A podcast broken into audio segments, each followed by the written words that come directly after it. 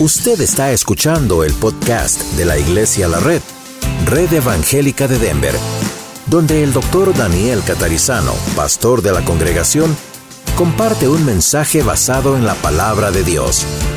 Ahora abra su corazón y permita que en los próximos minutos el Señor le hable y le bendiga. Romanos 12, 9 al 21, que ya escuchamos antes en el audio preparándonos. Y mientras lo buscan, bienvenidos a todos, a los que nos visitan por primera vez. Quizá usted ya ha recibido una bolsita con una tarjeta dentro y con otras cosas ahí para usted, disfrútelas. Pero déjenos la tarjeta, ¿ok? Ahí queremos saber si usted tiene peticiones de oración, si usted tiene algún correo electrónico o alguna, por supuesto, su dirección postal bien clarito para que podamos enviarle una carta de bienvenida y para también saber si usted necesita algún tipo de ayuda. Es la única forma que vamos a saberlo. Así que no se olvide de dejar esa tarjeta antes de la salida. ¿Vieron los anuncios? No voy a volver sobre ellos, pero ustedes vieron la cantidad de niños que se fueron hasta 10 años. Parece una iglesia hispana. Dentro de poco nos dejan la mitad, para allá se van. Bueno, muy bien, y hoy ya una hermana fue a ayudar a Lidia y de a poco vamos a tener que ir agregando otras personas para que ayuden. El sábado la reunión con los jóvenes, un éxito. ¿Por qué no le damos un aplauso a esta gente? Gloria a Dios. A todos los jóvenes que vinieron, 22, ¿verdad? 22 y ahí Kevin y Leticia hicieron un trabajo excelente, ¿ok? Así que gloria a Dios por ellos. Y bueno, vamos a mirar algo hoy en Romanos. como introducción, para los que nos visitan, estamos viendo una serie de mensajes sobre las ordenanzas, como la cena del Señor y el bautismo, y también como las, y con las prácticas Ah, de la iglesia, ¿ok? Hay muchas prácticas. La semana pasada estuvimos estudiando juntos qué significa la alabanza y la adoración, praise and worship. ¿Por qué, ¿Por qué estamos aquí? Why do we praise and worship God publicly in a meeting? Entonces hoy ya dejamos eso atrás, creo que hoy salió mucho mejor. Y no creo que la razón fue solamente nuevos equipos, todavía estamos ajustándonos a eso, se escucha más claro, creo. Pero ustedes mismos, adoraron al Señor y yo también con más entusiasmo. Antes de pasar al mensaje, una breve recomendación y un favor.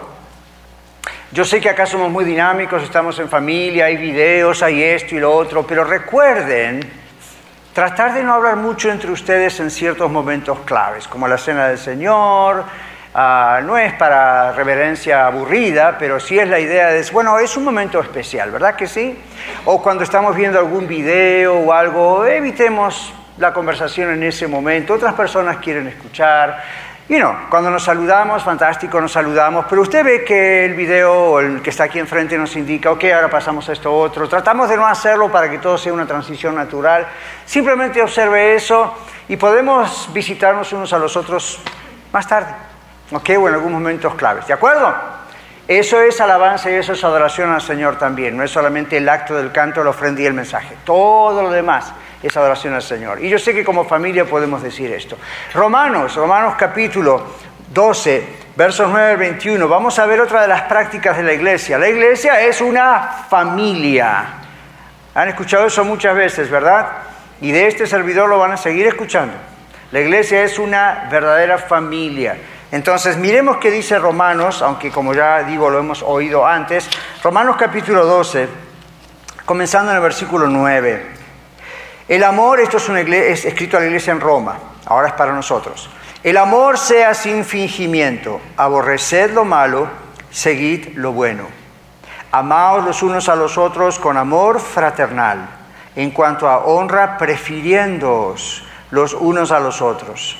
En lo que requiere diligencia, no perezosos. Fervientes en espíritu, sirviendo al Señor. Gozosos en la esperanza sufridos en la tribulación, constantes en la oración, compartiendo para las necesidades de los santos, practicando la hospitalidad. Bendecid a los que os persiguen, bendecid y no maldigáis. Gozaos con los que se gozan, llorad con los que lloran. Unánimes entre vosotros, no altivos, sino asociándoos con los humildes. No seáis sabios en vuestra propia opinión. No paguéis a nadie mal por mal, procurad lo bueno delante de todos los hombres. Si es posible, en cuanto dependa de todos vosotros, estad en paz con todos los hombres. No os venguéis vosotros mismos, amados míos, sino dejad lugar a la ira de Dios, porque escrito está, mía es la venganza, yo pagaré, dice el Señor. Así que, si tu enemigo tuviere hambre, dale de comer. Si tuviere sed, dale de beber. Pues haciendo esto, ascuas de fuego amontonarás sobre su cabeza. No seas vencido de lo malo, sino vence con el bien el mal. No seas vencido de lo malo, es la conclusión, sino vence con el bien el mal. Ahora, muchos de ustedes, o quizá no muchos, a un grupo de ustedes, quizás dos o tres de ustedes, who knows, leemos esto y les debe parecer raro, ¿verdad? Maybe you hear and say, This is really out of this world. Exactly. Exactamente. La Biblia dice que el Evangelio, la palabra de Dios, la cruz y todo lo que tiene que ver con el Evangelio es locura para quién? Para los que se pierden. Entonces puedo comprender que sea locura para una persona que no tenga Cristo en su corazón, cuyo corazón no ha sido transformado todavía. Entonces, ¿qué es esto de que voy a tratar con amor a mis enemigos? No, way. Sin embargo, una persona que su corazón, su mente está siendo transformada por la presencia de Cristo en su vida, por la presencia del Espíritu Santo en su vida, mira esto como muchos de nosotros y decimos, es difícil, pero es posible, porque el poder de Dios dentro nuestro lo hace posible. Ahora, vamos a comenzar con algo bien importante, una declaración bien importante aquí y lo repetimos hasta cansancio, la iglesia no es un evento semanal, la iglesia no es este tiempo nada más, ¿ok? No es simplemente un evento, o el evento de los jóvenes el sábado, o el viernes, la iglesia es mucho más que eso, la iglesia es un cuerpo espiritual, el cuerpo de Cristo dice la Biblia, y la iglesia es la familia de Dios, y en esa tercera frase es donde vamos a hacer hoy fuerza, ¿ok? En la familia de Dios, so you have that in English too. Hoy voy a tratar de no repetir tanto los dos idiomas y leer un poco más porque empezamos muy tarde debido a los nuevos equipos y los ajustes y hay otra reunión después de la nuestra con los hermanos americanos. Así que ténganme paciencia de leer bastante esto para ir corriendo más rápido. Pero, pongámonos de acuerdo en eso. En muchos lugares la iglesia simplemente es el evento del domingo o el sábado, el miércoles, o todos los días se reúnen, pero la concentración es esa. Venimos diciendo varias veces, tanto es así que todos decimos, vamos a la iglesia, ¿verdad? ¿Cuántos de ustedes dicen, voy a la iglesia? Yo también. Pero siempre decimos acá, en realidad no es correcto. Decimos mejor, vamos con la iglesia. La iglesia no es el edificio, la iglesia no es este evento, no es un servicio. Estas son cosas que la iglesia hace, ¿verdad? Ustedes y yo somos la iglesia. Entonces nos vamos a reunir con la iglesia. Esa es la idea. Muy bien, ya tenemos esto en la cabeza. El énfasis principal de este texto de Romanos 12 es justamente así. Si somos realmente iglesia y somos la familia de Dios, la pregunta es, ¿y cómo ama una iglesia sana? Entonces hoy yo llamé a este mensaje practicando el amor. Yo sé que verbalmente podemos decir I love you, te amo, etcétera, pero en realidad la Biblia dice hay que ir más allá y hay que pensar cómo podemos poner en práctica el amor. Y aquí la Biblia nos dice cómo lo podemos hacer. Esta es una de las razones por las cuales Dios nos dice en Hebreos capítulo 10 que no debemos dejar de congregarnos. En Hebreos 10, 24 dice, mantengamos firme sin fluctuar la profesión de nuestra esperanza, porque fiel es el que prometió y considerémonos unos a otros, escuche esto, para estimularnos al amor y a las buenas obras. No buenas obras para ganar la salvación, eso ya lo hago a Cristo por nosotros. Entre nosotros esas buenas obras, la ayuda mutua. No dejando de congregarnos como algunos tienen por costumbre, sino exhortándonos, es decir, aconsejándonos, ayudándonos. Y tanto más cuando veis que aquel día se acerca. ¿Cuál es aquel día? El retorno del Señor Jesús. Entonces, ¿qué pasa aquí? La razón por la cual los pastores y otros decimos siempre no deje de congregarse, la Biblia dice no hay que dejar de, no hay que faltar a la iglesia o con la iglesia a las reuniones. ¿Por qué? ¿Por qué? ¿Por qué? Quizá usted piensa eso es una manía de los pastores porque quieren ver más gente a quien predicar. Quizá es porque piensan que la ofrenda va a bajar si yo no voy. Quizá es porque quién sabe cuántas cosas, pero ustedes y yo, que somos fieles al Señor y a la familia de Dios y a la casa de Dios, sabemos que ninguna de esas razones son válidas. La idea es, el Señor nos manda a no estar tomando por costumbre el faltar. Ahora, usted trabaja a veces los domingos, acá tenemos varias personas que les tocan turno los domingos, eso se comprende. ¿Qué? A veces personas que me han dicho en la radio, eh, mi sacerdote o el rabino o el pastor o este, el otro, me dicen que yo dejo de, debo dejar hasta mi trabajo si es necesario, pero no debo faltar a la casa del Señor.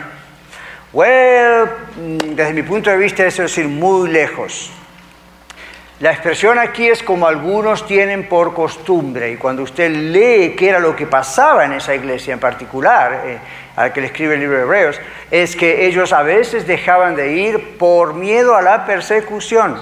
Estaban siendo perseguidos, estamos hablando de judíos ahora convertidos a Cristo, judíos no convertidos a Cristo, los perseguían. Entonces muchas veces algunos de estos nuevos cristianos judíos, por no sufrir la persecución, dejaban de asistir a las asambleas públicas como hoy para no ser detectados. Ahora, por supuesto, eso tiene una connotación también más allá hacia nosotros, aun si no somos judíos. La idea es, ok, el Señor ha dispuesto que el domingo, en este caso, que es el día de la resurrección, que es el día de la primera, primer día de la semana, la primicia, el diezmo de la semana, si le quiere decir usted así, eso es para el Señor. Comenzamos hoy una nueva semana, todas las semanas dedicándosela al Señor, diciendo Dios está primero, ¿ok? Entonces queremos darle a Él, queremos ser, que Él sea la prioridad de nuestras vidas y queremos darle lo mejor de nuestra semana a Él y al mismo tiempo recibir de Él lo mejor al principio de la semana. ¿Qué le parece? Y usted dice, pastor, pero no puedo hacer eso solo en casa. No. Permítame explicar. En casa usted y yo tenemos que orar, tenemos que orar, tenemos que leer la palabra de Dios, tenemos que estudiar, tenemos que estar en comunión con otros cuando es posible y eso es lo que nos permite estar cada vez más cerca del Señor, comprender su voluntad, entender más la Biblia, comprender más las cosas. Y cuando venimos a la casa del Señor, traemos, permítame usar esta expresión, we are charged. Traemos la carga de eso que ha venido, la carga en el sentido de la carga como la carga eléctrica, diríamos, ¿verdad? Ahí está, no es nada mágico, no es nada extraño, no es nada weird. Es la idea de decir, He estado con papá todos los días. He estado con el Señor Jesús todos los días. Y el Espíritu Santo me ha ayudado a hacerlo todos los días. Yo no voy a decir a qué hora, ni cuánto tiempo, ni cómo. Eh, that's up to you. Usted sabe cómo se hace. El asunto es, tome tiempo para estar con su Señor. ¿Ok? Tome la Biblia. Si no entiende, no comprende, apunte, busque, pregunte. Ore al Señor. Eche toda esa ansiedad sobre Él porque el Señor tiene cuidado de usted. Entonces cuando llega el día que nos reunimos como aquí el día domingo, es diferente, ¿verdad? No entramos en una, en una cosa desconocida, entramos en juntar todo lo que conocemos unos con los otros. Entonces esa es la idea de Hebreos 10, no es un capricho de nadie. Dios dijo, do not forsake the assembly of the church. Que esa es la idea, no, no, lo tome por costumbre. Quizá usted pregunta, pastor, ¿alguna vez usted viene y se siente bien? Y digo, ¿se siente mal?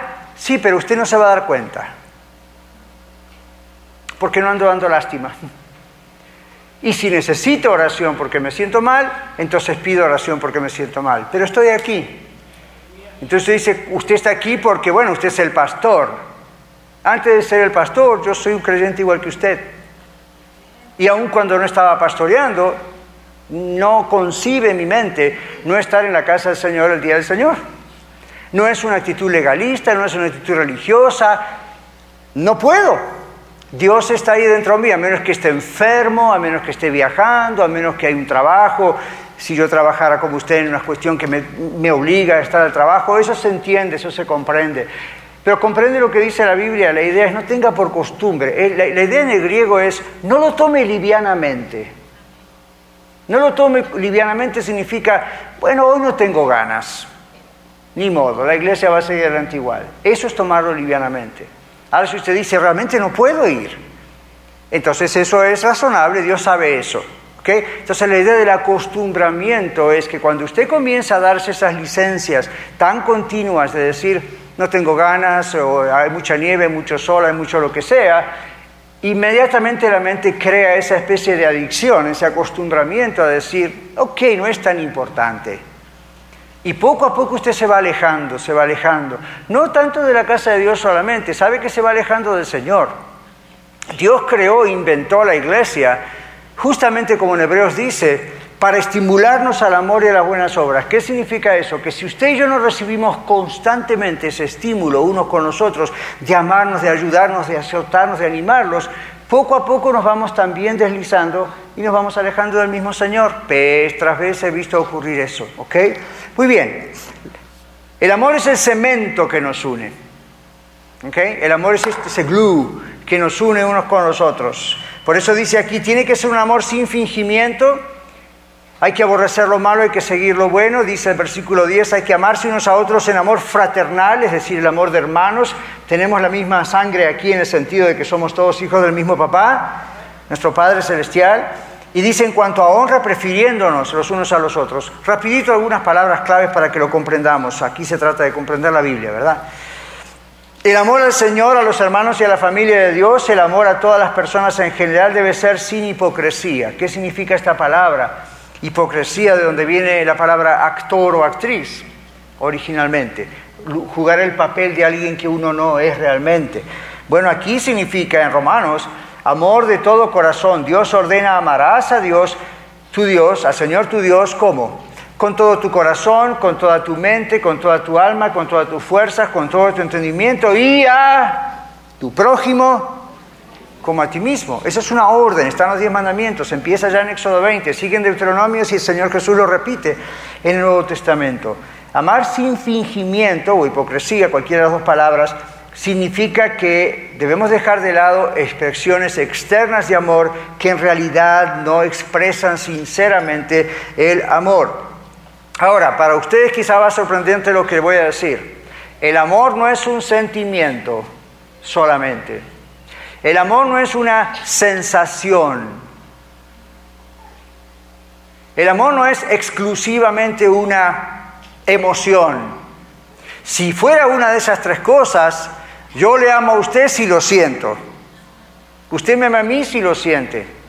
Un día me porto mal con usted y ya no me ama más. Un día se porta usted mal conmigo, ya no le amo más. Si depende el amor de una sensación, de una emoción, de algo solamente mental o volitivo, no voy a amar. Pasa en el matrimonio, ¿verdad? ¿Cuántos de ustedes que están casados, casadas, todos los días aman con pasión y desesperación a su cónyuge? Acuérdense que mentir es pecado. De pronto una mañana, de pronto un día se enojan, algo está mal. Eso no significa que no le ama, ¿verdad? Significa que las cosas no están bien y hay que arreglarlas.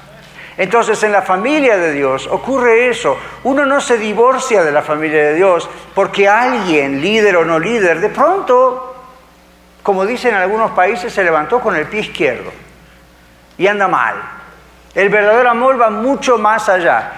Alguien me definió una vez el amor equivocadamente, erróneamente, con un trabalenguas que algunos escucharon. Dijo, el amor es una sensación que se siente cuando se siente una sensación que nunca se sintió. Por empezar, el amor no es una sensación, el amor produce sensaciones. ¿Ok? Por ejemplo, yo no podía resistir, y el Señor sabe que es cierto, llegar a esta hora y estar con ustedes. Ahora usted dice, ¿por qué? Porque los amo. Y usted dice, ¿por qué? Porque lo escuchamos. No, a veces no me escuchan, pero los amo igual. Porque Dios pone ese amor por su familia, por la familia de Dios. ¿Ve? Y cuando realmente es un amor que viene directamente de Dios, uno no puede esperar hasta el bendito domingo o, el día que uno no puede, es como que es largo. Y usted dice, pastor, no le gusta todo lo que hace en la semana, usted está en la radio, está con esto, me encanta, pero no es esto. No es el estar juntos como familia. Y usted dice, bueno, esto es medio raro. No es raro, es Dios. Y Dios hace cosas raras. Muchas veces para nosotros, ¿ok?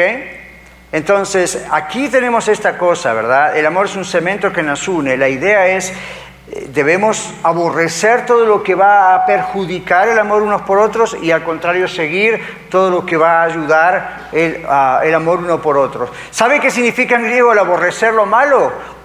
Esto es casi risueño. Odiarlo como se odia al infierno, así dice. Odiarlo como se odia el infierno. Yo odio el infierno. Es una de las únicas cosas que puedo odiar. ¿Qué significa la idea de odiarlo? I hate it. ¿Por qué? Porque es terrible que gente que no acepta a Cristo finalmente se esté autocondenando básicamente a ese lugar. Entonces uno dice, I don't like it. Y por eso no me gusta inclusive ver cuando se hacen películas del infierno. Digo, who cares? ¿Por qué quiero meter eso en mi cabeza? Ahí no voy a ir, así que no tengo ningún interés de hacer un tour.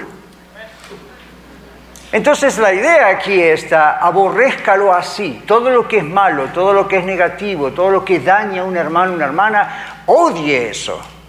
Y entonces se va a mantener lejos de eso. ¿De acuerdo? Muy bien, siga lo bueno, la idea es seguir todo lo que tiene que ver con no solamente la buena y sana doctrina, pero también seguir al Señor donde el Señor vaya, donde el Señor me lleve, aún dentro aquí de la congregación, seguir las verdades del Evangelio, crecer en las verdades del Evangelio. Grow up in the gospel, that's, the idea, in walking with Him. Obedecer las ordenanzas del Señor Jesús es también parte de seguir lo bueno. Seguir toda buena obra que produzca edificación en la iglesia. ¿Cómo sabe usted si algo es aprobado por Dios? Hágase esta pregunta. ¿Esto edifica o destruye? Easy, ¿verdad? ¿Esto edifica o destruye? Yo me hago esa pregunta, ok, ¿esto va a ser para bien, aunque suene bonito y suena bueno o lo hagan en otros lugares? ¿Esto es para bien o esto puede ser para mal? Ore al Señor, el Señor se lo dice. La idea de seguir lo bueno es esa, el amor fraternal, pues todos los que somos salvos tenemos ese amor fraternal. Y después aparece esta expresión curiosa en cuanto a honra, preferirse. ¿Sabe qué significa eso? Darle el primer lugar a otra persona. Ponerlo como prioridad. Hay otro texto en la Biblia que dice que otros están primero que yo, en otras palabras parafraseándolo. ¿Ok? Ese es el verdadero amor. Cuando uno prefiere a los demás. Cuando uno prefiere a los demás, uno tiene que hacer ciertos sacrificios. De tiempo, a veces de dinero, a veces de atención, a veces de esto y lo otro y lo otro. Son sacrificios. Pero ¿por qué lo hace? Porque primero están ellos. ¿Ok? Entonces, preferirse tiene que ver con esa idea y también tiene que ver con la idea de pensar honradamente acerca de los demás. Esta idea en griego también significa esto, dele a los demás el beneficio de la duda. ¿Comprendemos eso todos? Si yo le prefiero a usted, ¿qué significa? Que le ponga en primer lugar. Entonces, si alguien viene y me dice, pastor, esto ocurrió con tal persona, mi, primera, mi primer pensamiento nunca debe ser, ah, esa persona, otra vez. La primera cosa que debe ocurrir en mi mente y en la suya familia es el beneficio de la duda. ¿Cuál es el beneficio de la duda? En vez de emitir un juicio contra esa persona y decir, es que ella o él es así, así, juzgando su carácter, su personalidad, su temperamento, su formación, lo primero que ocurre en una persona con the benefit of a doubt, el beneficio de la duda es, wait, espere, primero vamos a investigar, vamos a averiguar si lo que está pasando Quizá no está pasando porque la persona necesita ser formada, la persona no sabe lo que hace, la persona, ¿ven? Es el beneficio de la duda, es decir, vamos a darle el beneficio de no dudar de la persona, pero sí dudar de que tal vez la actitud o la palabra o la mirada de esa persona es el producto de otra cosa. Le propongo esto. ¿Qué tal si usted se levantó esta mañana con mucho dolor de cabeza? Tiene una línea 2 de fiebre. Yo le pregunto, ¿Are you very happy? ¿Está bien contento? Y No. Quisiera estar en su casa, quisiera estar en la cama, pero como ama al Señor, mientras no es contagioso, aquí está. Y de pronto alguien le mira y dice, wow, qué cara tenía la hermana, no me saludó. Hmm. Tal vez pensó, y ahí empieza el diablo, con toda la lista negra de todas las cosas que pudieron haber pasado. Denle el beneficio de la duda. ¿Cuál es el beneficio de la duda? ¿Y qué tal si a lo mejor la persona no se sentía bien? Aunque no le haya dicho, tengo fiebre o me duele la cabeza. Denle el beneficio de la duda. Es probable que la persona no ande bien, se siente mal físicamente, acaba de tener un agarrón ahí con su esposa o esposa o con los hijos, o venía a la iglesia y se le cruzó otro y chocó con alguien o casi choca. mí el beneficio de la duda es, antes de juzgar, piense, hey, por alguna razón esta persona quizá está actuando así sin querer. Es una expresión de que algo no está bien. ¿Qué tal orar por esa persona? Aún si usted no puede orar con esa persona, ¿qué tal si puede orar por esa persona? ¿Ok? Ese es el beneficio de la duda y ese es preferirse. Ahora, mire lo que dice aquí. Practicamos el amor intensamente. La Biblia habla de fervor. ¿Ok? El verso 11 dice, en lo que requiere diligencia, no lazy, no perezoso, no flojo, ferviente en espíritu, sirviendo al Señor. Bueno, ¿qué será lo que requiere diligencia? Amarse. Usted estaba pensando, a lo mejor alguien se murió, tengo rápido al cementerio, o alguien está en el hospital, tengo que ir rápido antes de la operación. Ya, fine, eso incluye. Pero básicamente en el texto original la idea es, hay que ser ferviente con el Señor y con los demás y estar siempre preparados. Hay otro texto en las Escrituras que dice que tenemos que estar siempre preparados para toda buena obra. Y otra vez, la idea no es obras para ganar la salvación, eso ya está. ¿Cuál es la idea? La idea es, ocurre una necesidad, ocurre algo, I'm ready, como un soldado. Ahora, si no estoy en comunión con el Señor todos los días, si no, lo busco, no busco su rostro, no vengo casi nunca a la congregación, voy a ser un espectador, como decíamos el otro día, pero nadie va a poder contar conmigo. Y yo no voy a contar con nadie porque casi soy un desconocido. Iglesia La Red, gracias a Dios, va creciendo cada vez más y esto es solamente cuestión de Dios haciéndolo. A mí me cuesta cada vez más recordar los nombres de mucha gente. Antes, ¡pum!, así de memoria los podía decir. Eso es un santo problema, como decimos. Pero está el riesgo de empezar a ignorarnos unos a los otros. Entonces, para que ese riesgo no ocurra, primero, ore por la iglesia. Aunque no se acuerde los nombres de todos, Dios se acuerda, Dios no tiene problema de memoria. Ore, Señor, bendice a cada persona de la iglesia, empezando por el pastor. Ore por todos, ¿ok? Y ore, y ore, y ore. Y luego esté disponible, esté dispuesto y disponible hay cosas que aquí han ocurrido en un año y medio, un poco más ya, de Iglesia a la Red, que yo me he quedado con la boca abierta. A veces personas hasta muy calladas, que nunca serían líderes ni tienen por qué serlo. Y de pronto algo sucedió, son los primeros que estaban ahí apoyando, haciendo algo, dando algo, ayudando al otro, haciendo una conexión entre una network por aquí y por allá. Y dijimos, wow. Quiere decir que el Señor permitió que algo ocurriese para movilizar a su cuerpo. Eso es una familia. ¿Se da cuenta? La familia no es solamente la reunión o el evento. Intensamente, dice aquí, debemos amarnos. Seguimos adelante, en tren de la hora. Esto de fervientes en el espíritu también tiene que ver con lo que dice Apocalipsis. No seamos tibios. ¿Se acuerda alguno lo que el Señor dijo que pasaba ahí con los tibios? Te vomitaré de mi boca, dice el Señor. Eso es una señal de desprecio como que no, una persona es fría o caliente. En otras palabras, hay solamente dos opciones. O usted conoce a Cristo y sigue a Cristo, o usted no conoce a Cristo y por lo tanto no sigue a Cristo aunque haga cosas religiosas. No existe el término medio, la tibieza, lukewarm. It doesn't exist. El Señor dice, eso voy a vomitarlo. ¿Por qué? Porque no existe. Ni me ama ni me deja de amar. Entonces es una cosa o la otra. Y esta palabra fervor, ¿saben de dónde viene? Hervir. La idea es, adentro suyo, cuanto más usted y yo nos acercamos al Señor, el Espíritu Santo hierve adentro de nosotros. Es bubbling adentro de nosotros. Y eso no significa que usted se ponga así weird o extraño, ¿ok? Y empiece a hacer cosas raras para demostrar a todo el mundo que el Espíritu Santo está dentro suyo. No, please don't. No necesita hacer eso. Lo que sí necesita es tener hervor adentro con el Señor. Si el Señor después toma control de ciertas cosas, fine, pero, you know, estas no son cosas que se fabrican, estas son cosas que vienen de adentro hacia afuera. Muy bien, seguimos adelante. Practicamos el amor bajo cualquier circunstancia, cualquier circunstancia. Es lo que la Biblia está diciendo aquí. Gócense la esperanza, sufran en la tribulación, sean constantes en la oración. ¿Ok? No hay nada que produzca en el creyente más esperanza que gozarse en esperar el día en que estemos en la presencia de Dios, en la gloria de Dios, viéndole cara a cara. Este lugar no es su destino final. Y no estoy hablando de Denver. Este planeta no es nuestro destino final.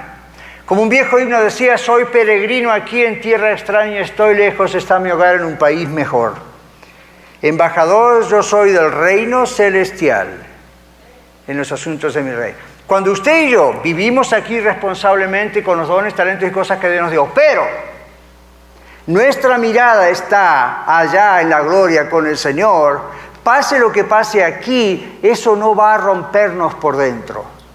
Eso no va, a crear una, una, esquizofrenia, no va a crear una enfermedad mental, no va a crear una depresión de ningún tipo. Cuando usted tiene arriba al Señor y dice, yo sé que voy contigo, un día te veré cara a cara, así los cristianos perseguidos, tanto hoy como hace dos mil años atrás y entre medio, así fue como cobraban esperanza.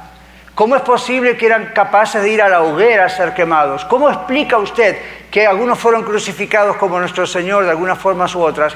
¿Cómo se hace para tener esa entereza? La mirada no está aquí solamente, la mirada está más allá. Por eso el apóstol Pablo dijo, yo prosigo al blanco, prosigo a la meta. Acá me pasan cosas, pero esto no es mi casa final. Pastor, ¿cómo sé cuándo está mi casa final? Cuando usted tiembla si pierde su casa física.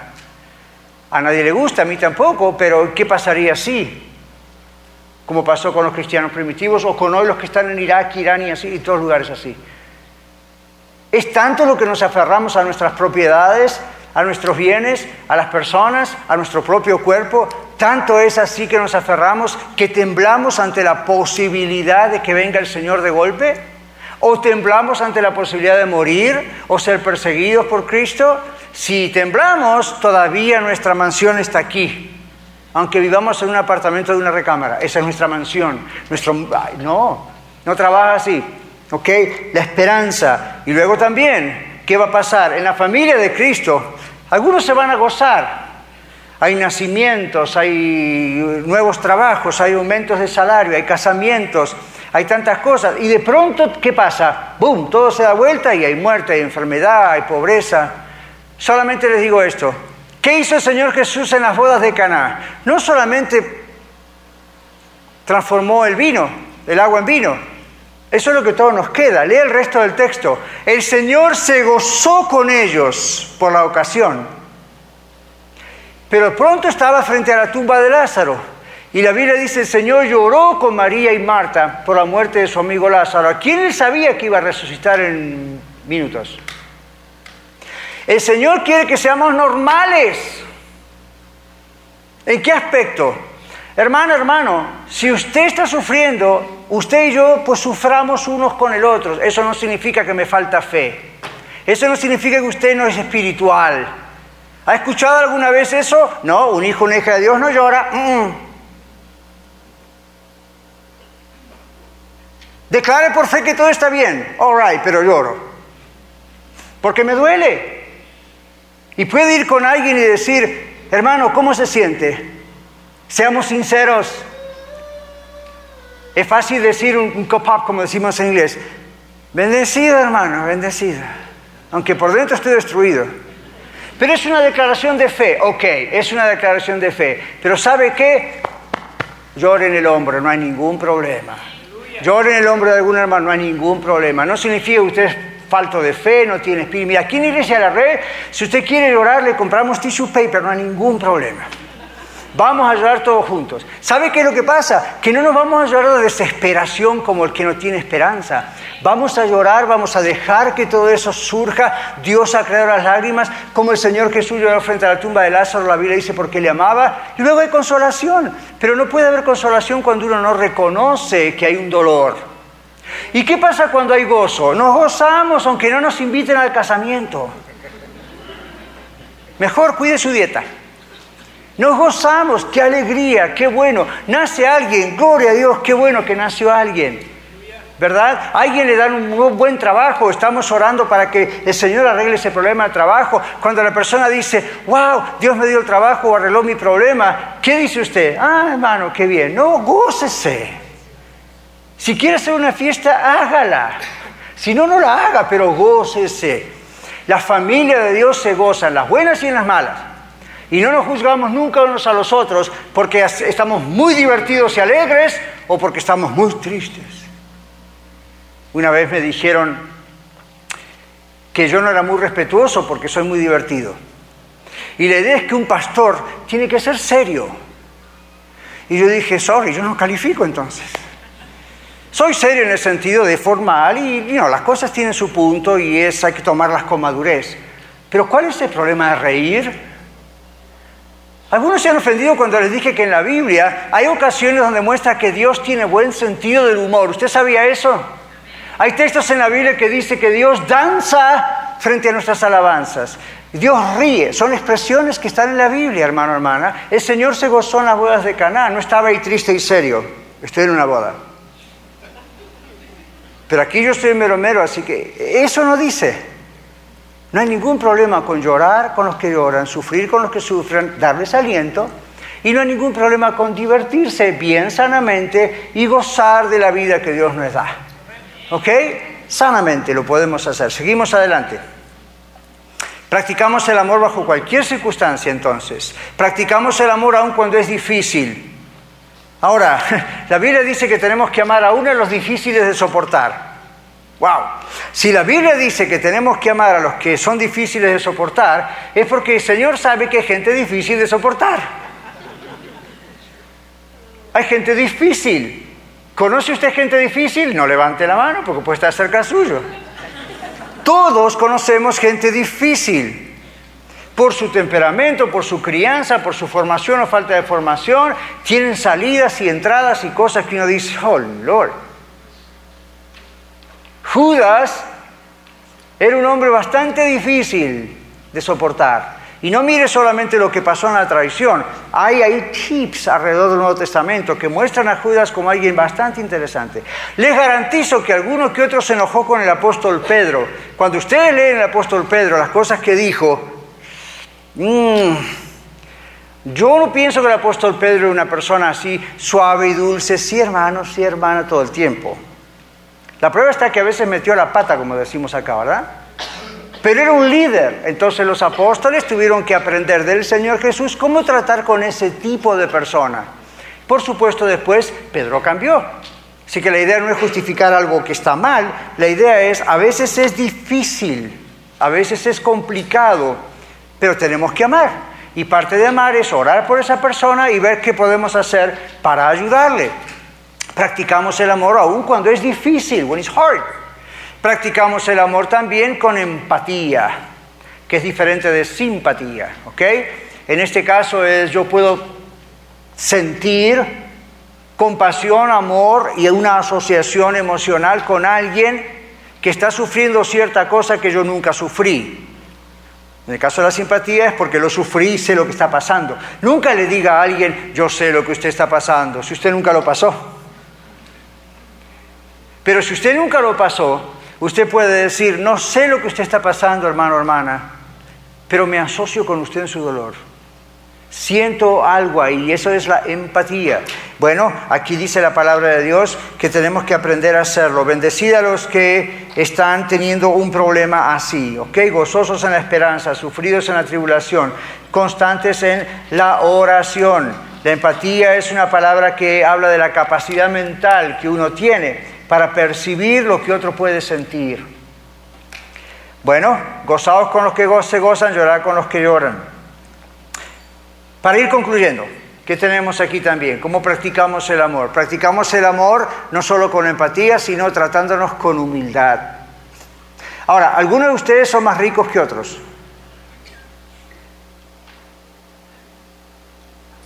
Usted dirá, eso significa que somos todos ricos, simplemente algunos son más ricos que otros. Más o menos. ¿Les gustaría visitar Bacerac, México? Donde mandamos las ofrendas, donde nuestro hermano Erasto acaba de venir de allí llevando todas nuestras donaciones. ¿Se acuerdan dónde vinimos? ¿Se acuerdan del rancho? Algunos sí, otros no. Nunca olvidemos de dónde venimos. No estoy hablando de qué nación o qué nacionalidad o qué patria. Estoy hablando, nunca nos olvidemos de dónde finalmente nos sacó el Señor y nos trajo. Somos ricos aquí. Pero algunos, inclusive aquí, tienen quizá un mejor trabajo y ganan más que otros. Dígame la verdad, ¿quién vale más delante del Señor? Ninguno. Si delante del Señor todos tenemos el mismo sentido de valor, también en nosotros. ¿Sabe que en la iglesia no hay gente especial? Ni el pastor es un ser especial. El pastor es alguien que cumplió un llamado de Dios a pastorear y le está guiando. Punto. Así que el que pensaba comprar una alfombra roja puede devolverla. ¿Ok? La idea es, todos nosotros somos hermanos y hermanas en Cristo. Entonces tenemos que tratarnos con humildad, practicar la humildad. Somos una iglesia, nos importa la vida de la familia, no solamente las reuniones. Somos una familia que tenemos las actitudes correctas unos con los otros. Unánime significa ser de un mismo sentir. La idea es ser de un mismo amor, como la iglesia primitiva. Hay una versión vieja siríaca que dice esto. Lo que piensa, que usted, lo que piensa usted de usted mismo, piense de los demás. Hmm. Lo que piensa usted de usted mismo, piense así de los demás. En otras palabras, si usted se odia, va a odiar a los demás. Si usted se ama, normalmente va a amar a los demás. Por eso la Biblia dice, amarás a tu prójimo como a ti mismo. ¿Ok? Entonces, esa es una buena versión siríaca, muy vieja, pero es una buena versión que podemos mencionar. Unánimes, ser de un mismo sentir. Ve a sus hermanos en Cristo como lo que son, personas como usted salvadas y lavadas por la sangre de Jesús. Hay títulos, hay dinero, hay pobreza, hay carrera, hay familia disfuncional y ahora no importa, eh, no estamos hablando de eso. Delante de Dios hay ecuanimidad, como dice una palabra. Luego dice, no seáis sabios en vuestra propia opinión. Esto está tomado de Proverbios 3.7. Nadie lo sabe todo, aún los más sabios tienen que depender de la sabiduría de Dios. ¿Okay? Y la humildad significa que aun cuando tengo la respuesta, voy a preguntar al Señor si la respuesta que tengo es la correcta. Para decisiones, para cuando voy a hablar con alguien. Por eso yo les recomiendo esto, y me han escuchado decirlo varias veces. No le diga a nadie lo que tiene que hacer. ¿Escuchó eso alguna vez, verdad? No le diga a nadie lo que tiene que hacer. No le dé a nadie fórmulas. La intención puede ser buena, pero no muestra humildad.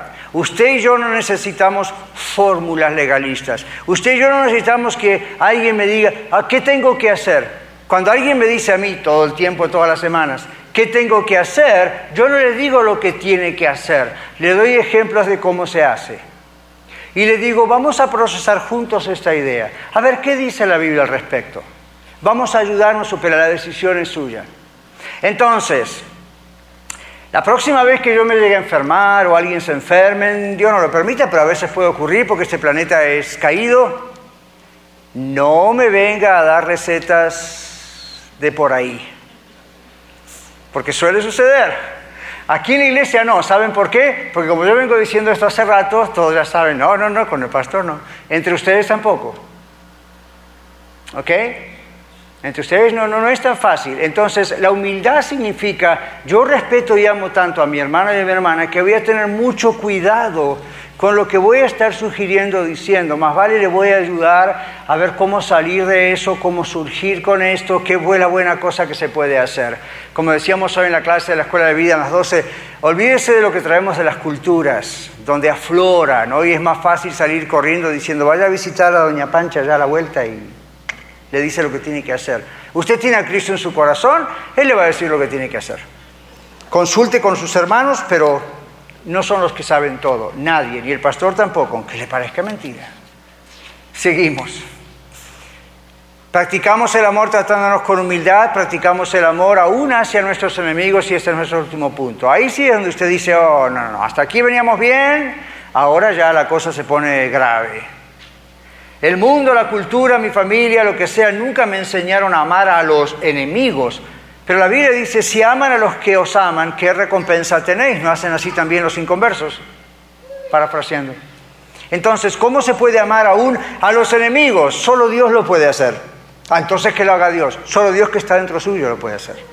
Entonces usted puede recibir y tiene que recibir de Dios esto. Dice, no se vengan ustedes mismos, sino dejen lugar a la ira de Dios, porque escrito está, En otro texto de la Biblia, mía es la venganza, yo pagaré, dice el Señor. Así que si tu enemigo tuviere hambre, dale de comer, si tuviere sed, dale de beber. Pues haciendo esto, ascuas de fuego amontonarán sobre su cabeza, no seas vencido de lo malo, sino vence con el bien el mal. ¿Sabe cuál es el problema de la venganza? Que necesita una persona perfecta para poder manifestarlo. ¿Alguno califica aquí? Yo tampoco. Entonces la Biblia dice, deje la venganza al Señor. ¿Por qué? La idea no es voy a orar al Señor para que le caiga un rayo en la casa fulano de tal que me hizo un daño y le parta la casa. Mm. El Espíritu del Señor no está así en su corazón. La idea es va a haber un día final donde si la persona no se arrepiente, las cosas, Dios va a tomar a cargo las cosas con esa persona. Pero Dios es el único puro, justo, santo que tiene el derecho y la posibilidad de crear ese castigo o esa venganza. Usted y yo no. En Romanos la Biblia nos habla también de las autoridades. La Biblia dice las autoridades están puestas por Dios, no en vano llevan la espada. ¿Cuál es la idea? Están puestas por Dios como instrumentos de Dios para castigar a aquel que hace lo malo. Entonces la Biblia dice, no debemos temer a las autoridades si hacemos lo bueno, pero si hacemos lo malo, más vale que empecemos a correr. Es la idea, porque Dios le ha dado autoridad. En otras palabras, para poder vengarse hay que tener autoridad. Así que si usted vino esta tarde pensando, y estoy vengando, me voy a vengar de mi esposo, de mi esposa, de mi ex, de aquí a acá, olvídese del proyecto de venganza, porque usted no califica, yo tampoco. Para que la venganza sea justa, se necesita un vengador justo. Nadie es justo excepto Dios. Por eso Dios dice, mía es la venganza, yo pagaré. Entonces termina diciendo, si tu enemigo tuviere hambre, dale de beber, o dale de comer, dale de beber. Usted diría, no, se lo merece por ser tan malo. Fíjese el secreto de Dios. Haciendo eso, esa persona va a tener un cargo de conciencia. Va a decir, ¿cómo puede ser que yo le hice esto a Daniel y en vez de maldecirme, en vez de patearme, en vez de insultarme, en vez de dejar de hablarme, viene y me trae un plato de comida. Se enteró que tengo una necesidad y viene y me trae un paquete de agua. O me manda un texto, yo no quiero hablar con Daniel, pero no importa, él me dice, por favor, yo estoy aquí, cualquier cosa yo estoy aquí. La persona que no conoce a Cristo o que conociendo a Cristo se ha portado mal, estas son las ascuas de fuego que amontonará sobre su cabeza, más allá del concepto histórico que les puedo explicar. La idea es la persona va a quedar asombrada con sus actos y mis actos de amor y va a decir, yo no puedo soportar esto. Y va a ir al arrepentimiento. Y si no va al arrepentimiento, Dios es el único vengador justo algún día para encargarse de eso. Pero mientras tanto, esto es una acción de la gracia de Dios a través de usted de mí para presentar la opción, la posibilidad de arrepentimiento. ¿Qué le parece? Así piensa Dios, por lo tanto así piensa usted y yo. Dios piensa completamente diferente de lo que el mundo piensa. Dios piensa diferente y esto es el amor unos con otros. Usted dice, pastor, yo nunca voy a tener enemigos en la casa de Dios. No, pero ¿sabe quién puede ser su enemigo? Alguien que se enojó con usted y por un tiempo no se hablan. Mire si el Señor viniera en ese momento. ¿Qué hace? Mire si uno de los dos se muere en ese momento. ¿Qué, ¿Qué deja ahí pendiente? Es un gran problema. No se va a ir al infierno, pero eso es un gran problema. En cambio, Cuentas claras, amistades largas. Aun cuando las amistades sean difíciles, ¿verdad? Ahí vamos con el Señor y decimos, ok, Señor, mi, entre comillas, enemigo que se enojó conmigo, tiene un problema, yo voy a ir, voy a ayudar. ¿Por qué? Porque usted va a ganar con el bien, vence el mal, como dice la Biblia. Ok, por último aquí, en esto conocerán todos que sois mis discípulos, dice el Señor Jesús en Juan, si tuvierais amor los unos por los otros. Hay gente hablando de iglesia a la red últimamente en la ciudad. No porque han estado aquí, otros sí. No están hablando mal. Algunos están pensando, ¿qué pasa allí? ¿Por qué tan rápido? No han cumplido dos años y de repente tienen como tanto crecimiento. ¿Qué, pasa? ¿Qué les dan? Nada. Marihuana aquí seguro que no, así que no hay problema. ¿Qué pasa? ¿Qué les dan? ¿Será que les damos amor? ¿Y eso es un imán que atrae? ¿Cuántos de ustedes acaso no, antes de hacerse miembros de la iglesia, les preguntamos por qué decidieron venir a la iglesia de la red, cómo el Señor se los mostró? hay dos cosas entre varios argumentos que siempre prevalecen. Dos cosas. Primero, en Iglesia de la Red me dan la palabra de Dios, no interpretación humana. Gloria a Dios. Segundo, es una familia que me ama. Algunos nos ha dicho, entramos y no nos conocían y ya nos abrazaban y están en contacto y nos mandan cartas y si tenemos un problema ahí están con nosotros. Muchas veces fallamos, especialmente al crecer no se le escapan cosas, pero ve, uno dice, ¿por qué, ¿por qué creen que, como les decía al comienzo, yo me desespero bien por decir, ¿cuándo llega el domingo? Por eso mismo, yo siento el amor de ustedes y veo el amor unos con los otros y esa es la clave. Amarse en la manera práctica. Conocerán esto si ustedes tienen amor los unos por los otros. Esa es una de las mayores prácticas de la iglesia. Amén. Muchas gracias por escuchar el mensaje de hoy. Si tiene alguna pregunta en cuanto a su relación personal con el Señor Jesucristo o está buscando unirse a la familia de la Iglesia La Red, por favor no duden en contactarse con nosotros.